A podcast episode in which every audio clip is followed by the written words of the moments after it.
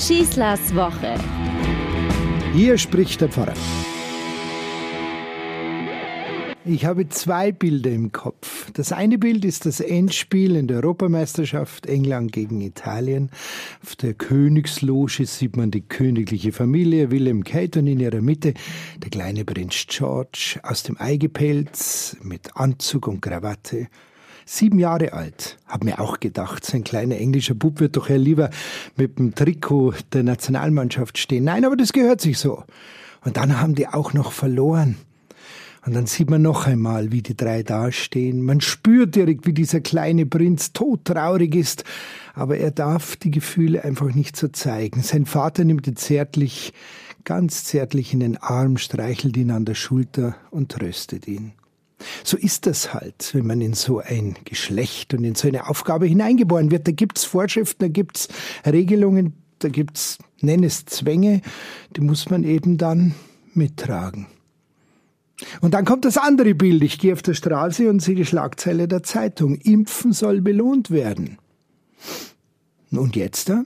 Die Rede ist von Zahlungen, von Geschenken, von Lotteriegewinnen. Die Fantasie ist da noch lang nicht am Ende. Der Grund für diese Aktion ist auch bekannt. Die Impfbereitschaft nimmt stark ab. Circa 60 Prozent der Deutschen sind erst geimpft, 40 davon zweitgeimpft. Bekanntlich wirkt die Impfung erst 14 Tage nach dieser Zweitimpfung so richtig. Nun aber, da eigentlich wie vor Monaten schon angekündigt genügend Impfstoff zur Verfügung steht, wollen viele nicht zur Impfung gehen.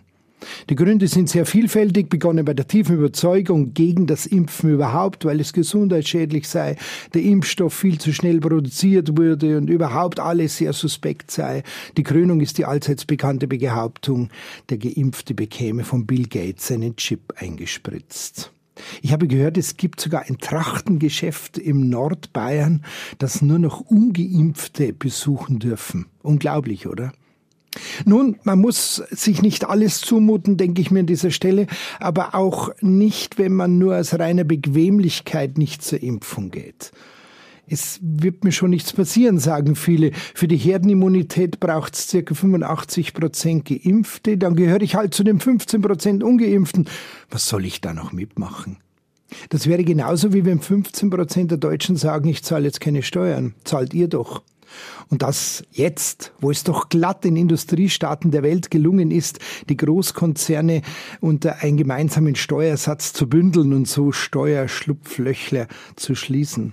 Oder im Straßenverkehr. Warum soll ich bei Rot anhalten? Ich finde schon eine Lücke bei der Kreuzung. Sollen doch die anderen ruhig stehen bleiben. Ich fahre weiter. Und bei anderen klappt es ganz einfach zeitlich nicht mit dem Impfen wegen Urlaubsreisen oder sonst so. Dass es Leute gibt, die so denken und auch offen reden, haben wir von Anfang an gewusst, ist ja nicht neu. Die Politik hat immer richtigerweise gesagt, dass es keine Impfpflicht geben wird, aber eine Impfverpflichtung. Das stimmt natürlich. Wie soll so etwas wie eine Impfpflicht auch durchsetzbar sein in unserem Rechtsstaat? Schon die Impfpflicht für Kinder gegen Masern, wir erinnern uns, war eine mega Anstrengung. Und natürlich müssen wir die Menschen aufklären, dass es keine Alternative und auch keine Gründe, außer wirklich medizinisch indiziert, gegen das Impfen gibt. Das führt zur Impfverpflichtung, die jeden ansprechen will. Ja, es ist ein Akt der Solidarität, dass ich da mitmache, weil ich weniger ansteckend bin, sollte ich selbst als Geimpfte infiziert sein, und ich auch weniger gefährdet bin, selber infiziert zu werden, wenn ich einem Infizierten begegne, vor allem wenn es sich um eine hoch ansteckende Variante wie jetzt Delta handelt. Aber das ist jetzt meine Frage. Muss ich diejenigen, die sich diesen unschlagbaren Argumenten verweigern, wirklich Geschenke machen, damit sie sich ja auch impfen lassen? Muss ich sie wirklich mit einem Extrabonus noch herauslocken? Ich bin persönlich geimpft, zweimal. Und wissen Sie, was immer mein Vorteil war, nämlich überhaupt geimpft zu sein einen Schutz zu besitzen. Dieses Grundgefühl, das mir sagt, ich werde höchstwahrscheinlich nicht ansteckend und vor allem nicht auf der Intensivstation landen, wenn ich infiziert werde. Ich muss nicht beatmet werden und ich muss nicht im künstlichen Koma alle sechs Stunden vom Bauch auf den Rücken gedreht werden müssen. Nein. Ich brauche keine Sondergeschenke und ich brauche keine Lockmittel und ich brauche keine Lotterie. Ich will keine speziellen Reisen unternehmen oder im vollen Fußballstadion stehen und lauthals Hymnen ohne Mundschutz singen. Mir reicht es einfach geschützt zu sein. Und da bin ich im Übrigen momentan Milliarden anderen Menschen in dieser Welt voraus, die gar nicht an den Impfstoff kommen. Ich bin sehr, sehr dankbar, demütig dankbar dafür. In Österreich, habe ich gehört, spricht man bereits von der systemischen Diskriminierung den Impfunwilligen gegenüber. Das heißt, dass es sich ohnehin durchsetzen wird, dass die Wirtschaft, die Kultur, die Gesellschaft vielleicht wir Kirchen, eben nur noch Geimpfte einen Zutritt zu gewissen Veranstaltungen ermöglichen. Die anderen bleiben halt dann eben draußen. Es stimmt, es braucht keine Impfpflicht, noch reizvolle Geschenke.